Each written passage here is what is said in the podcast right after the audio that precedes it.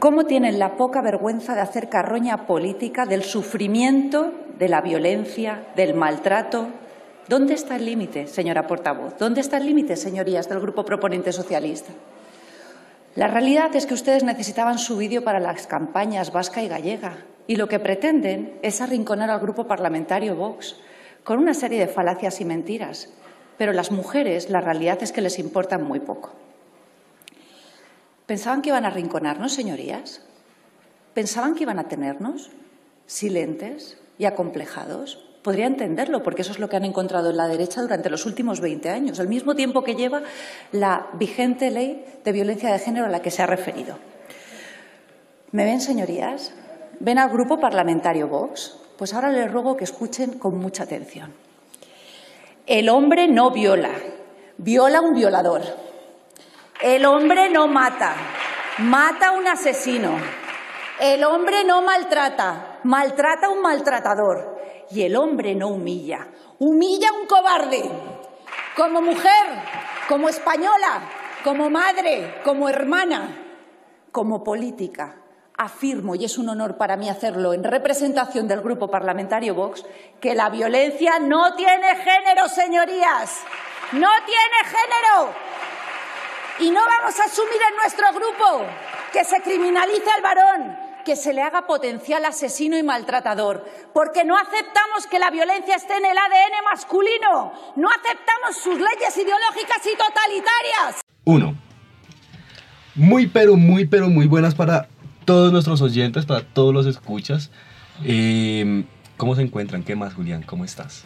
Bien, a la carachas. Imagínate que estoy averiguando un poquito el tema del que vamos a hablar hoy y pues he encontrado cosas buenas, cosas malas. Como todo. Sí, la, verdad nada que me sorprendiera, pero me, me agrada encontrar información como tan... Eso está perfecto. Impactante. Eso está perfecto. Bueno, como lo anunciamos en el, en el episodio anterior, vamos a hablar hoy un poco acerca de eh, el femvertising.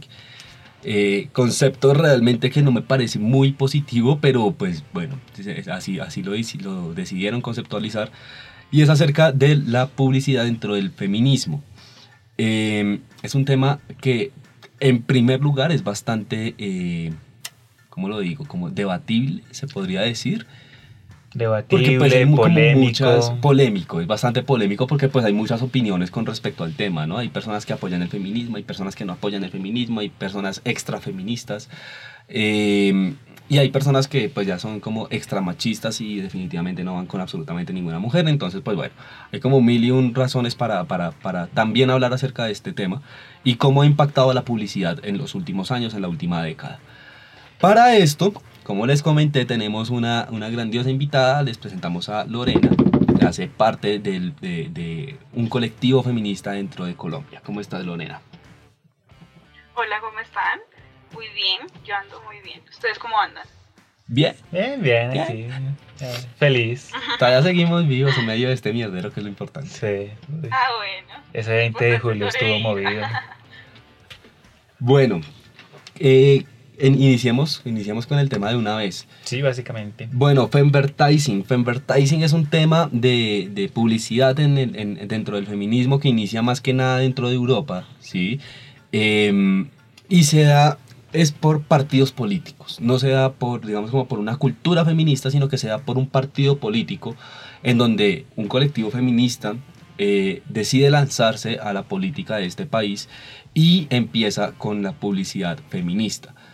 Em, esto lo vemos, digamos que fue como lo primero que sucedió, y empezó toda la publicidad a dirigirse más que nada fue a la parte de la inclusión de la mujer dentro de la política. ¿sí? Y empezó a extenderse esta vaina como por todo el mundo. Como un virus. como si fuera una pandemia, empezó a extenderse el tema de la publicidad dentro del feminismo. COVID? ¿Cuál COVID? Sí. Sí. Em, empieza a extenderse esto hasta que llega un punto en Latinoamérica. Donde se salió de control. Donde empieza a salirse de control el tema, ¿no? Como, como todo lo que pasa. Sí, como todo, todo, lo que llega a, Latinoamérica se vuelve mierda. Aquí o, se, radicaliza todo o no vale la pena. Sí, tal cual. O no funciona para nada. Sí, tal cual, tal cual. Gracias. Lo vemos con partido feminista, lo vemos con partido comunista, lo vemos con, con- con el COVID, por ejemplo. Llegó el COVID a Latinoamérica y ¡pum! primera cepa brasileña. Jue puta, ¿cómo así? Sí. En Latinoamérica generalmente suelen pasar ese tipo de cosas y más en un tema político. ¿Por qué? Porque hay una corrupción de la hijo de puta en Latinoamérica, en todos los países. Voy a sacar el primer ejemplo de radicalización y extremismo latinoamericano corrompiendo una cultura que emerge de otros continentes. Aquí vamos a nombrar al bello país de Argentina. En estos momentos es un país que pues eh, no está muy diferente de Colombia en cuanto a corrupción. Hay mucha corrupción. En las palabras de un youtuber argentino, hay bocha, pero bocha de corrupción está el partido feminista político que quiere pues empezar a meter a sus personajes al mundo de la política, siempre diciendo que apoyan al feminismo, que son todos unos aliados, que están en pro del aborto, de la vida de las mujeres y antiviolación.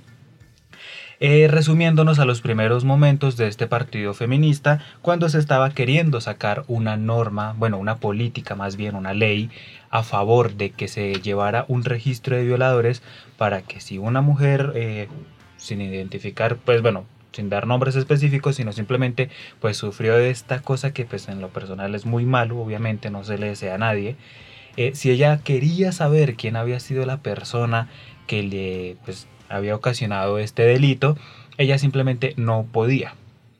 Eh, básicamente quienes votaron en contra de la lista de violadores, eh, creo que fue, si mal no estoy, un total de 26 políticos, más de la mitad pertenecientes al partido feminista. ¿En dónde? ¿En dónde fue eso? Argentina 2016. Ahí lo, Argentina. ahí lo estamos viendo. por Votaron en contra de la lista de violadores, entonces las mujeres, si las violan en esos momentos, no tienen derecho de saber quién lo hizo. ¿Cuál fue su excusa? Guardar silencio. Porque no dijeron nada. Luego, una un poquito menos fuerte por irnos a algo más, menos denso, eh, dijeron no. Los libros de estudio en estos momentos son bastante retrógradas, están mostrando un modelo de familia que hoy día no se está viendo, entonces hay que cambiarlos todos por completo. Eh, ah, hubo quienes ofrecieron una reestructuración del libro para dar más opciones de lo que sería el protocolo de familia actual y ellos dijeron no, ni mierda, tiene que ser así tal cual, como nosotros queremos.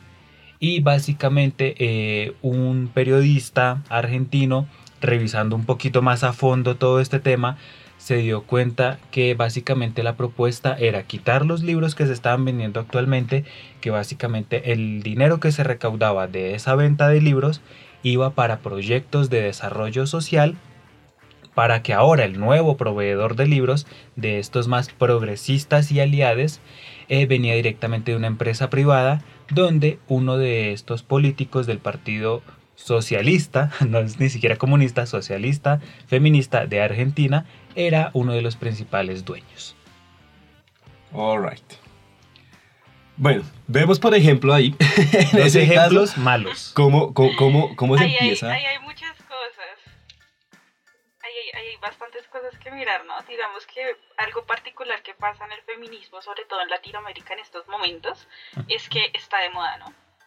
Sí. Entonces, eh, no lo miran desde una perspectiva como de ideología, no, no se piensa el feminismo como desde sus ideologías y desde toda la construcción de años que hay de la filosofía feminista, nada de eso, sino como ya para hacer publicidad y particularmente en la política, aquí en Latinoamérica pasa mucho. Sobre todo porque confundimos ideología política, eh, asumimos que la ideología política de una persona define pues si está a favor o no del feminismo, cosa que me parece un error tremendo. Sí. Entonces Correcto. pasan esas cosas como pasaron en Argentina, ¿no? Entonces asumimos que si una persona tiene ideología tal vez de izquierda, eh, que apoya un poquito más el socialismo, el comunismo, entonces asumimos que es una persona que está a favor de los derechos de la mujer, ¿no? Por el tipo de ideología eh, que se ve en el socialismo, ¿no? Y lo relacionamos, pero en realidad no es tan así. O sea, hay mucho machismo dentro, digamos, de la izquierda también. Entonces ahí están, o sea, lo que pasa en Latinoamérica es que como que relacionamos cosas que no tienen que ver. Ni una cosa con la otra. Ajá, exactamente. Entonces pasan estas cosas en la política. Entonces pasa mucho que cuando estamos hablando como cuando empieza a entrar el feminismo ya en Latinoamérica y también se mete dentro de la política, entonces es como más bien como para sacar provecho, ¿no? Porque estas, eh, estos partidos políticos tienen intereses propios, ¿no? Que no precisamente van ligados a la ideología feminista, sino que se apoyan en ella como para hacerse publicidad, ¿no?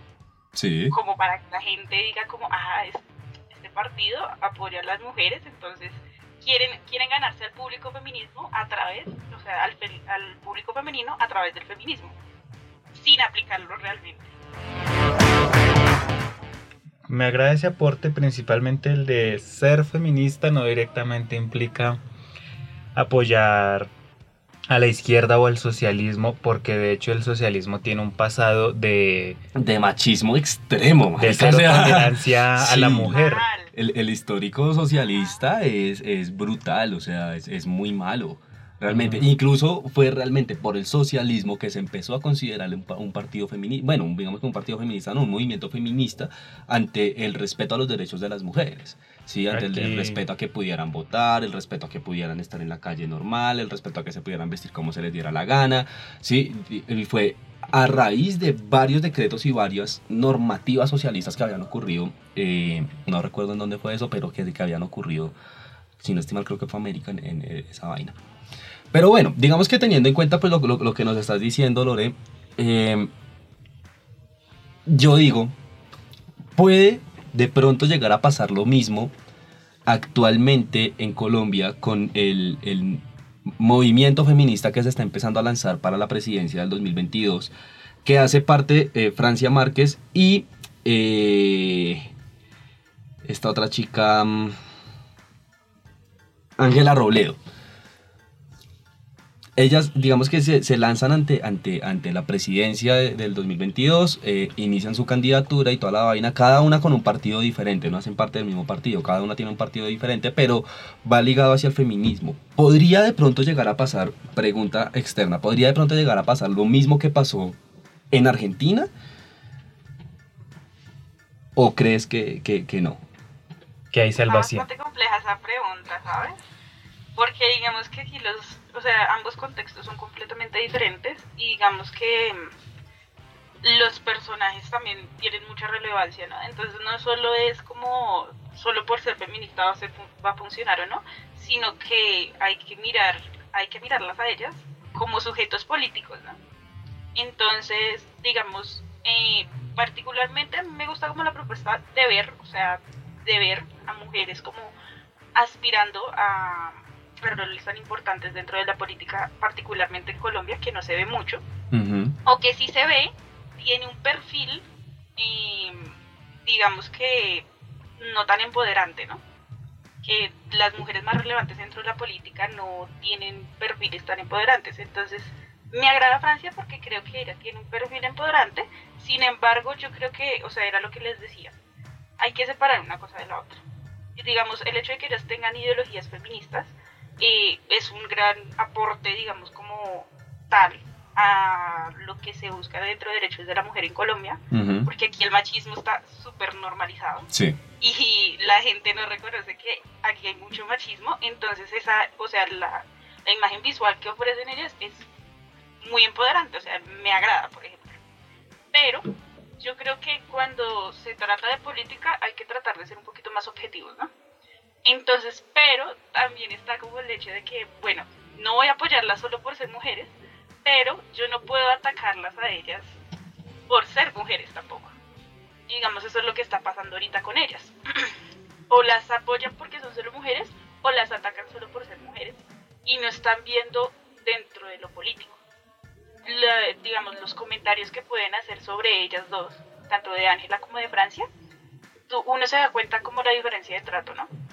Cuando se habla de, de, todos los candidatos, digamos que la gente se queja eh, de, las, de, de, las propuestas de los candidatos, de lo que hacen, demás, ¿sí? desde una posición muy política, pero sí. en ellas no se centran desde la posición política, sino desde su rol como mujer, ¿no? Y mucha gente como que se burla de la imagen que ellas quieren ofrecer de que sean solo mujeres, ¿no?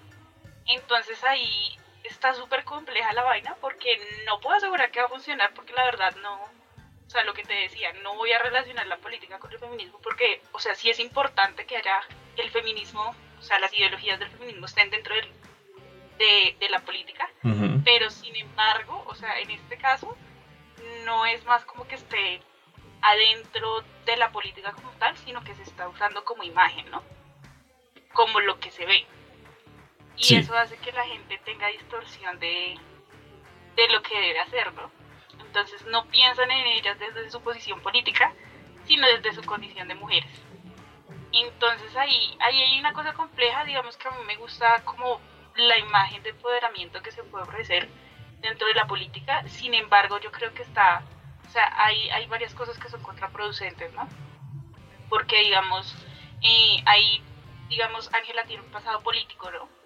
Entonces, eh, el pasado político de ella entonces, eh, se mete como a discusión dentro de lo que es el feminismo, ¿no? Y entonces, pues su pasado político y el feminismo son cosas aparte, ¿no? Totalmente. ahí hay muchas cosas que, o sea, ahí lo que pasa particularmente aquí en Colombia es que se mezclan cosas que no tienen nada que ver con la otra. Eso me parece complejo, me agrada la imagen que ellas ofrecen, no lo voy a negar, o sea, como mujer siento que me, o sea, me gusta como la imagen que ellas tienen, sin embargo, no sé, o sea, sí es prácticamente solo como por publicidad, o sea, lo que les decía al principio, el feminismo está de moda. Y pues aquí la gente o es muy machista o es muy feminista, pero digamos no dentro de la ideología, sino como de imagen, ¿no? Entonces como que no hay un límite, entonces yo veo eso bastante complejo, la verdad. Entonces ahí pues hablando ya de Francia y de la señorita Robledo, se podría decir que su postura o bueno, la forma en la que aquí en adelante se empiezan a dar a definir se resume a básicamente lo que es el tema del capítulo, la publicidad. ¿Qué estrategia utilizarían para darse a conocer? ¿Algo más de mírame soy mujer, apoyo a las mujeres o un punto un poco más avanzado? Porque pues quedarse en lo de soy mujer que apoya a las mujeres, a mi opinión y sin faltar al respeto, es algo muy básico y muy pobre que yo apoyo bastante a Francia Márquez en lo personal. Considero que eh, voy a leer su propuesta de candidatura y si me gusta, honestamente votaría por ella, pero si su postura al momento de darse a conocer de forma pública, es decir, la publicidad, va a tomar esta vía fácil de soy mujer, apoyo a la mujer, vota por mí, pues honestamente va a perder, en mi opinión, mucha credibilidad y mucha fuerza de la que ella puede aprovechar, honestamente, pero pues todo dependerá de esperar a ver con qué nos salen. Totalmente de acuerdo. Bueno, digamos en, en, otro, en otro ámbito, dándole ya la vuelta a lo político. Sí. Entrando ya un, un poco más en la parte de, de, bueno, del marketing y cómo se utiliza, digamos, este tipo de publicidad en, en, en muchas marcas, bueno, ¿qué tan acorde estarían las marcas realmente, por ejemplo, en Colombia con una ideología feminista? Me refiero, hay diferentes marcas como, te pongo un ejemplo, eh, Adidas, que ha sacado diferentes comerciales y ha sacado, digamos, como una comunicación bastante asertiva también, pero siento que de pronto tal vez está más, más mal dirigida en cuanto al feminismo. Entonces eh, representan el feminismo hacia, hacia el empoderamiento de la mujer y eso, pero no sé si lo están de pronto realizando de la manera correcta. No sé si tú de pronto has visto ese, ese, comercial, Lore, de, de, Adidas, en donde muestran a, bueno, una deportista muy reconocida aquí en, en, en Colombia, y dicen como, empodérate de ti misma, Adidas. Realmente, digamos, las marcas estarían muy bien dirigidas hacia, hacia, hacia la publicidad feminista, hablando únicamente del empoderamiento femenino o, o cómo podría ser de pronto otro, otro, otra marca, ejemplo, Poker. ¿sí? Hablamos de Poker y decimos, no, Poker va a mandar eh, una publicidad asertiva acerca de, de, de, pues, del feminismo, ¿sí? Y va a, a realizar esta publicidad, este femvertising justamente para llegar a esa población del feminismo. Vemos, por ejemplo, un error muy grave que cometió Andina, Cerveza Andina, que dijo vamos a, darle la publicidad al feminismo y lo que hizo fue sacar la lata rosada. o sea, Fabio, eso está demasiado mal. ¿sí? ¿Cómo podría ser, digamos, si yo te digo a ti, no sé, qué, qué esperarías de ver en una publicidad de póker eh, Orientada al orientada feminismo. al feminismo? Bueno, digamos que cuando pienso, digamos, en póker, eh, yo pienso como la premisa que tienen ellos, ¿no? Y digamos que con lo que más hacen publicidad de ellos todo el tiempo es con la amistad, que Sí. compartir con los amigos. Entonces yo creo que muchos errores que cometen muchas marcas cuando intentan hacer advertising es que ellos no se enfocan en, digamos, el público objetivo que ellos tienen ya de por sí, o sea, como la publicidad que venían manejando, sino que ya quieren cambiarlo por completo y enfocarse como lo del feminismo, ¿no? Y a mí eso me parece un error. Entonces, si yo pienso en póker, a mí me gustaría ver una, una publicidad eh, que mostrara, pues, la amistad entre mujeres desde una forma muy realista, compartiendo, tomando póker. O sea, es tan sencillo como eso. O sea, es como hay que articular, digamos, como lo que ellos quieren eh, incluir, que sería como una perspectiva más feminista, y lo que ya tienen. Entonces, no va a ser la tan diferente a como ya la están haciendo. Digamos, las publicidades que ellos tienen ahorita, como de amigos y todo eso, me parece que están bien diseñadas y que si ellos quisieran darle la, solo adaptarla a, digamos, una perspectiva feminista, lo podrían hacer como sin problema, ¿no? Ujú. Pero entonces eso ya depende mucho de la asertividad que ellos vayan a tener, porque, o sea, ahí como diste el ejemplo de Andina, ¿no? O sea, que cambiaron la, la, la presentación de la cerveza color rosado. Es que se dieron. Digamos, ese tipo de cosas Se dieron son un error completamente. Sea, que porque yo sea mujer no significa que voy a comprar una cerveza de color rosado, no tiene sentido. Entonces, yo creo que eso depende mucho ya de cómo, ya desde una perspectiva más bien publicitaria. Entonces, sí, eh, está fuertemente influenciada por el feminismo, pero sea, siempre tiene que tener la perspectiva publicitaria. ¿Qué tipo, o sea, qué tipo de, de consumidores tiene póker? ¿Con qué características así generales? Como para ponerlo en- dentro de una publicidad. Y yo creo que ahí es donde las marcas fallan, ¿no? Entonces, tú diste el ejemplo de Andina. Yo recuerdo mucho que, digamos, eh, yo siento que aquí en Colombia falta mucho como para llegar a hacer publicidad asertiva con empoderamiento femenino, porque ellos precisamente cometen ese tipo de errores como lo de la cerveza andina, ¿no? Sí. Relacionan una cosa que no tiene nada que ver, ¿no? Y digamos, eh, este año, ya cuando el mes de la mujer y todo eso, pues ustedes saben que las publicidades son muy... eh, que la delicadeza de la mujer, que las rosas, no sé qué. Uno, eso, y dos, que recuerdo mucho que estaba en mi casa, así como viendo televisión, y había una publicidad eh, de una cadena de supermercados, que no recuerdo el nombre, em, y decía como por el mes de la mujer, descuentos en todos los imple- implementos de cocina, ¿no? Entonces es como, ellos todavía como que no ven el perfil objetivo de la mujer como consumidora, ¿sí? O sea, que, no, que las cuestiones de género no son como las características de las mujeres, no es como estar en la cocina o que me guste el rosado. Entonces, yo siento que falta un poquito como para que logren una publicidad asertiva. Pues bueno, ahí hay un caso reciente, que pena interrumpirte, no sé cómo tomarlo. Yo lo vi y pues me pareció interesante y pues es que volvieron las chicas águilas, dama Sí. y caballero. Y no sé Sí, si sí, lo recuerden sí. en el pasado, las chicas águila eran modelos así en bikini, fotico en la playa y todo eso. Pero las nuevas chicas águila Son, son, las de la, sele- la selección Colombia. son deportistas de la selección Colombia de fútbol, que pues bueno, somos de los peores países en fútbol, pero fútbol papá. Y pues no sabría, o sea, yo lo vi y me pareció interesante, pero pues no sabría si desde un punto de vista del feminismo eso sería algo bueno o normal, no sé. O sea, bueno en pro del feminismo, por así decirlo. Porque se cambió a las modelos por deportistas. Entonces, pues yo lo vi y me pareció interesante el cambio. No estoy en contra, tampoco a favor, porque pues personalmente no me gusta el fútbol, entonces Ni águila. ni tampoco águila. Entonces, me pareció interesante el cambio. No lo califiqué como bueno ni malo, solamente me pareció interesante.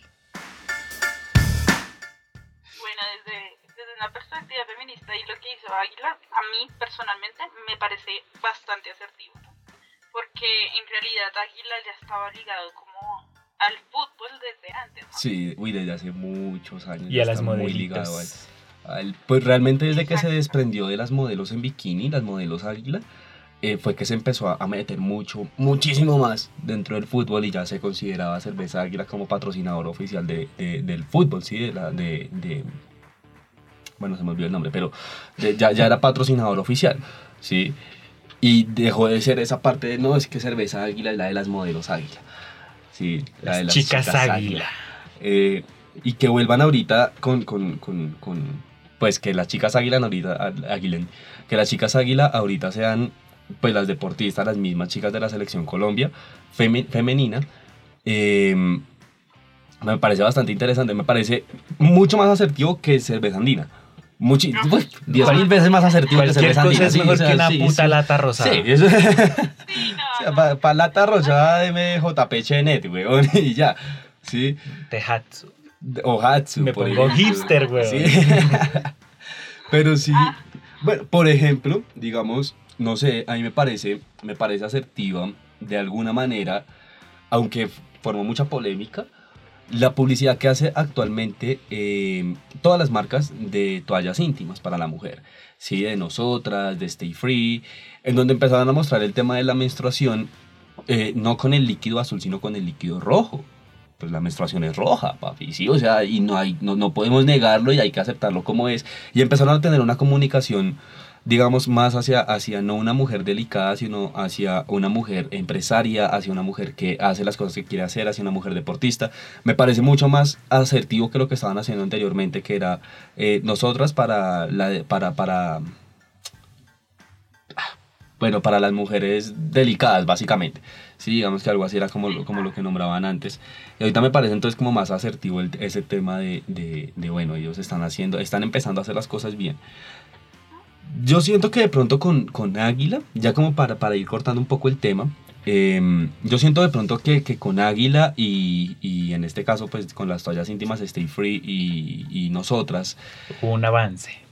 hubo un avance, un avance, un avance grande dentro de la publicidad, dentro del advertising.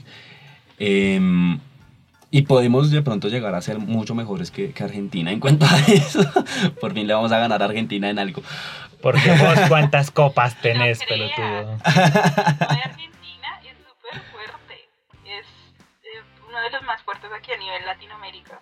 Es El muy de radical. Argentina y el de, y el de México. Y, y mira, y muy, muy fuertes en, en temas feministas y todo eso. Y pasan ese tipo de cosas. Pues digo que es complejo. ¿Cómo, cómo, cómo verías un- una, una opinión extra? eh, en, en menos de dos minutos, En menos de dos. ¿cómo, cómo consideras tú el tema de, de- de- del feminismo extremista?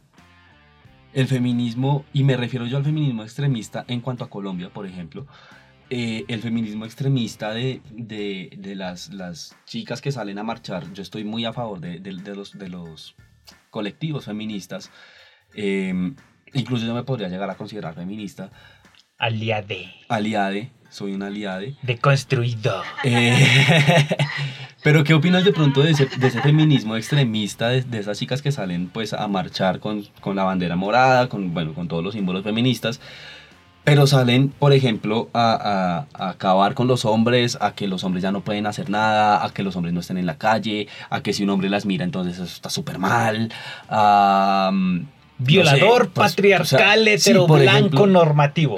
por ejemplo, que, que, que eso incluso lo llegan a nombrar mucho a todos los hombres, o sea, no les importa quién sea, no les importa eh, raza, color, estatura, edad, no les importa nada, sino que ya simplemente si es hombre es violador. digamos que yo creo que esa perspectiva de que el feminismo es extremista es una perspectiva muy externa, ¿no? Entonces a mí hace bastante tiempo, ya dos años atrás, un poquito más, si tú me hubieras hecho esta misma pregunta, yo digo, no, feminazis, no sé qué. O sea, porque en ese entonces yo no estaba para nada dentro del feminismo ni nada de eso. Ajá. Ya de un tiempo para acá, cuando ya uno entra como tal al feminismo, se da cuenta que esos comentarios son bastante proporcionales a los comentarios que hace tal vez la gente de derecha sobre la gente de izquierda, que son mamertos y guerrilleros, ¿sí? Ajá. Sí, sí. Ok. Que están súper fuera de contexto. Entonces es como ya cuando uno ya está dentro del feminismo, particularmente yo que ya estoy como dentro, como que ya siento que me estoy enfocando mucho más, ya uno se da cuenta que es que no es como es que son demasiado extremas, no sé qué, es que hay razones detrás de cada cosa, ¿no? Digamos, sí, sí es cierto que digamos en muchas marchas feministas eh, hay mucha feminista radical y en estos espacios, eh, estos espacios son no mixtos, ¿no? Entonces, sí sacan a los hombres de las marchas, muchas veces lo sacan, dependiendo de la persona, pues puede que lo saquen de una forma que se le considere tal vez un poco violenta, agresiva, ¿no? a lo físico nunca se ha ido, pero sí agresivo. Y entonces uno como que se escandaliza, ¿no? Como la agresividad, no sé qué. Pero entonces ya después cuando uno está dentro del feminismo se da cuenta que es bastante proporcional a lo que pasa con la izquierda, ¿no? Que la gente ve solo lo que quiere ver, ¿no? Entonces, cuando miran esas cosas, eh, cuando por ejemplo uno está, si lo pongo desde la perspectiva, digamos, como las marchas de izquierda y todo eso, o sea, la gente externa que critica la posición de esas personas, ve que solo rayan y que tiran piedras. De ahí para allá nada más. Entonces dentro del feminismo pasa exactamente igual.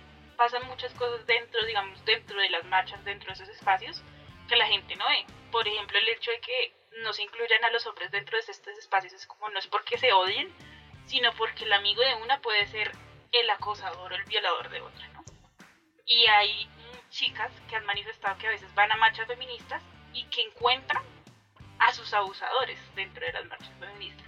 Entonces aquí es cuando, para evitar a toda costa como que en ese espacio alguna se puede sentir incómoda, se rechaza a los hombres, ¿no? o sea, así como tú decías, como a todos sin importar qué. Ok. Pero entonces, cuando ya uno se lo mira desde esa perspectiva, ya uno no le parece tan estúpido, ¿no? Y uno dice como, bueno... pues si se encuentra a su abusador en la marcha, sí, yo, yo, también me iría a lo violento y lo sacaría. Siendo sincero. Sí, claro. Y, digamos que, bueno, obviamente eh, lo que pasa en los marchas es como, no, si es un hombre, entonces que se vaya para atrás. Pero también pasa mucho en las marchas que los hombres llegan a hacer comentarios sobre las chicas que están ahí al frente, que están encapuchadas, que tal vez no llevan camiseta, que, eh, que no llevan brasier ni nada.